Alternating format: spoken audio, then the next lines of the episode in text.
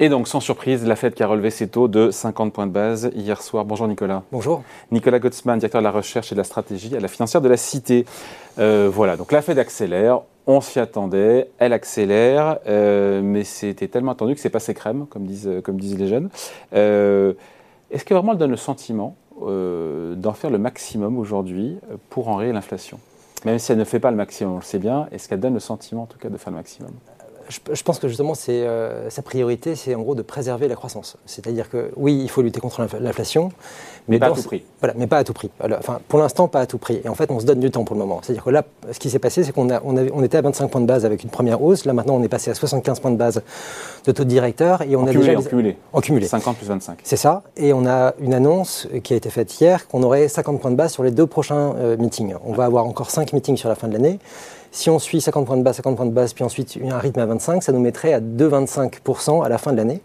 Et 2,25%, ça correspond à peu près à ce qui est considéré comme étant le taux d'intérêt naturel, c'est-à-dire le, taux à partir duquel la Fed aura un impact vraiment négatif sur l'économie, si on dépasse ce taux-là. Donc en fait, on se donne jusqu'à la fin de l'année pour avoir progressivement de revenir justement à ce taux neutre qui arrête d'avoir une politique expansive. Et si à la fin de l'année, on a justement un ralentissement, notamment des chiffres de l'inflation, ça les mettra dans une position relativement confortable, c'est-à-dire de ne pas, pas avoir forcément besoin d'aller au-delà de ce taux d'intérêt naturel qui ferait en sorte qu'en fait on ralentirait la croissance. Donc en fait on se donne jusqu'à la fin de l'année pour que euh, la situation s'améliore sur le fond de l'inflation sans briser la croissance. Et si jamais l'inflation reste à un niveau trop élevé à ce moment-là, eh ben oui, ils n'hésiteront pas à dépasser ce niveau-là pour pouvoir vraiment contracter euh, l'économie américaine. Pour l'instant, on est en phase de décélération, mais seulement une décélération. On n'est pas, en train de passer en territoire négatif, ce qui pourrait arriver au début de l'année 2023. Mais du coup, on, arrive à dégager euh, ce débat-là pour l'année prochaine. Et je pense que ce qui était important hier soir, et ce qu'a très bien fait Jérôme Powell, c'est de montrer qu'ils n'étaient pas du tout en panique. C'est-à-dire que pour le moment, on va dire, la situation est vraiment, on va dire, je, pense, sous contrôle. Ce qui est, indiqué là maintenant, c'est qu'il a très bien répété que euh, les outils dont il dispose traitent exclusivement la demande. Or, euh, la majorité de l'inflation qu'on a aujourd'hui est du côté de l'offre. Ils n'y peuvent pas grand-chose. Donc, ce qu'ils peuvent faire pour le moment, c'est se donner un petit peu de temps, d'essayer de commencer le, trajet, mais pas aller au-delà pour le moment. Alors, ce qui a plu euh, au marché, ce qui explique la hausse des bourses américaines et bourses européennes aujourd'hui, euh, près de 2% de hausse, c'est le fait que certains, beaucoup d'experts attendaient pour la prochaine réunion, anticipaient une hausse plus agressive de 75 points de base pour le mois de juin, ce qui serait une première depuis 1994. Powell a clairement écarté cette option pour le moment. C'est ça. Et ça, évidemment, ça a été une surprise, une tonalité moins hawkish, moins agressive, qui a plu. C'est ça. Je pense que ce qui a surpris, en fait, les 75 points de base avaient été proposés par le, le président de la fête de Dallas, qui est Jim Bullard. Il l'avait fait il y, a, quelques semaines. Ce qui est intéressant, c'est que donc oui, euh, Powell a dit en fait que cette question des 75 points de base n'a pas été évoquée durant la réunion. Or, quand on regarde qui sont les votants et qui a voté, en fait, tout le monde a voté dans le même sens. C'est-à-dire qu'en gros, même Bullard, qui avait favorisé ça dans la presse, en fait, n'a pas poussé, il n'a pas fait un vote dissident alors qu'il en a plutôt l'habitude. Mais en gros, il s'est rangé derrière, euh, derrière Powell et le board vers cette décision-là. Ce qui est aussi assez intéressant, c'est qu'aujourd'hui, le board est vraiment amputé. Il lui manque trois membres, trois membres et on est aujourd'hui dans un processus au sein du Congrès. Pourquoi il manque trois membres? Parce qu'il justement, il y a un processus qui est en, ah cours, il y a des nominations qui sont en cours, mais les, même Powell n'a pas encore été confirmé par le Sénat. Donc euh, euh, Brennard a été confirmé la semaine dernière, Powell devrait avoir son confirmation peut-être cette semaine ou la suivante, et on a deux membres euh, supplémentaires qui devraient arriver relativement vite, qui sont Philip Jefferson et Lisa Cook. S'ils sont confirmés par le Congrès, ils arriveront également dans le board, et eux, ils, ont ils apporteront une tonalité encore un peu plus dovish au board, qu'il est déjà quand même déjà pas mal. Donc on va dire que toutes les, tous les, les, les voix de ceux qui veulent absolument euh, restreindre la politique monétaire américaine le plus vite possible, le plus fortement possible, vont être plutôt en minorité par rapport au board qui est en train de se préparer. Et je pense que ça, c'est la grande différence qu'on peut avoir entre ce que fait la Fed aujourd'hui et ce que fait la BCE. C'est que la Fed n'hésite pas à avoir une économie qui soit en surchauffe, il vise la surchauffe pour justement essayer de contrer tous les effets négatifs qu'on avait eus lors de la décennie précédente.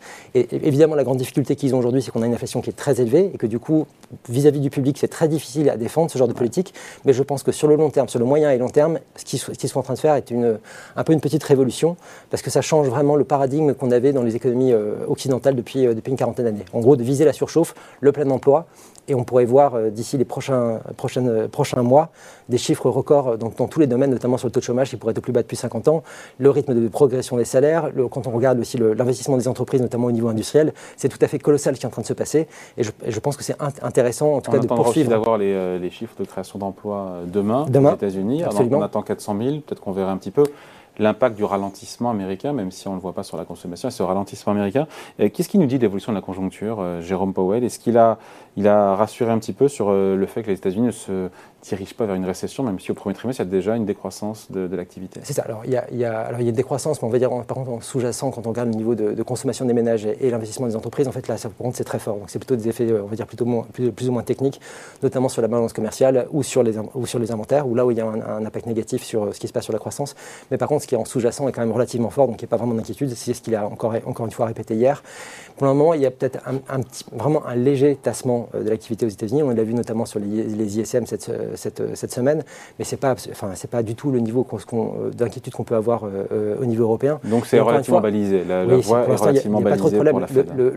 la problématique récession pour, pour la Fed, c'est plutôt la Fed c'est plutôt de 2023 et c'est plutôt surtout une, récession qui sera provoquée par la Fed elle-même. C'est-à-dire si l'inflation est vraiment trop forte et que finalement le temps qui sont donnés n'est pas été suffisant pour pouvoir redresser cette question de, l'inflation, pour la ramener à un niveau un peu plus acceptable, euh, là ils seront obligés d'aller vraiment très fort sur le frein et donc de provoquer éventuellement une récession. Mais pour l'instant, vraiment le, tout c'est de, se tracer un trajet qui, n'arrive pas là. Ouais. Donc la seule certitude qu'on a, c'est qu'on a eu 50 points de base hier de hausse, on en aura deux 2 à 50. 2 à 50. Et après, après ça reste ouvert. On a encore 5 meetings. Donc on peut aller, soit ça sera à la fin de l'année. 5 meetings euh, Non. Jusqu'à la fin de l'année. Il nous reste 5 meetings. Il reste, voilà, c'est ça. Il reste 5 meetings jusqu'à la fin de l'année. 2 à 50. 3 soit à 25, soit éventuellement à 50. Donc on, aura sans doute des taux à la fin de l'année entre 2,25 et 3,25. Voilà. Après, on attendait aussi Jérôme Powell au tournant sur la question de la réduction, euh, les modalités, le calendrier de la réduction de la taille du bilan de la Fed qui est de 9 000 milliards de dollars. Euh, le feu vert a été donné, démarrage le 1er juin. Et là, donc c'est en séquentiel, un trimestre à 47,5 milliards d'euros de baisse, enfin de vente, de réduction de la taille du bilan. Et ensuite, c'est 95 milliards. Là aussi, ce n'était pas aussi violent que ce que certains auraient pu imaginer. On, pensait que ça allait commencer déjà tout de suite. Bon, ça, ne change pas grand-chose, que ce soit tout de suite début mai ou début juin. Ensuite, ils se donnent par contre euh, trois mois euh, avec un niveau qui est un peu plus inférieur. Et on commence vraiment avec le, un niveau important de 95 milliards, seulement à partir du 1er septembre. Mais c'est des niveaux qui sont quand même importants. Quand il avait fait la première fois, ils avaient commencé avec un cap à 10 milliards. Là, on est à, enfin, on est à 95 qui est prévu pour, pour septembre. Donc, et, là, il y a vraiment une incertitude parce qu'on ne sait pas vraiment quel est l'impact de modération, enfin, de modération de la politique monétaire qui est provoqué par une réduction de la taille du bilan. Ce que Powell a répété hier, c'est que pour l'instant, les estimations, ça, ça correspondrait seulement à, 25 points de base, mais en fait, c'est plutôt un effet technique, c'est-à-dire que euh, le, but de la réduction du taille du bilan, c'est d'avoir un effet, notamment sur les taux longs, qui est plus important que sur les taux courts. Or, les taux d'intérêt, eux, ont un effet sur les taux courts, c'est-à-dire qu'ils vont, faire, ils vont propulser très fortement les taux courts à la hausse. Par contre, si vous faites la réduction de taille du bilan, vous avez un effet plutôt sur, le, sur la partie longue de la courbe. Ça évite éventuellement d'avoir une inversion euh, trop marquée, qui n'est jamais, qui très, jamais bon très, bon signe. Qu'est-ce que ça donne, euh, les annonces sur la réduction de la taille du bilan sur le 10 ans américain Moi, je suis resté à 3, 3, 10. Ouais, on est passé en dessous des 3, on est passé en dessous, des 3 ah. ouais, parce que, bah, justement, parce que ce qui était, ce qui était ah. euh, attendu, on va dire, en, sur le, en termes de, réduction de la taille du bilan, c'était tout de suite et plus fort. Donc en fait, c'est un petit peu atténué. Du coup, on a peut-être une ah, réduction un peu du, du, 10 ans euh, sur ce, de ce côté-là. Bon, voilà, merci beaucoup. Explication signée Nicolas Gottsman, donc, merci à vous. directeur de la recherche de la financière de la Cité. Merci. Merci. Salut.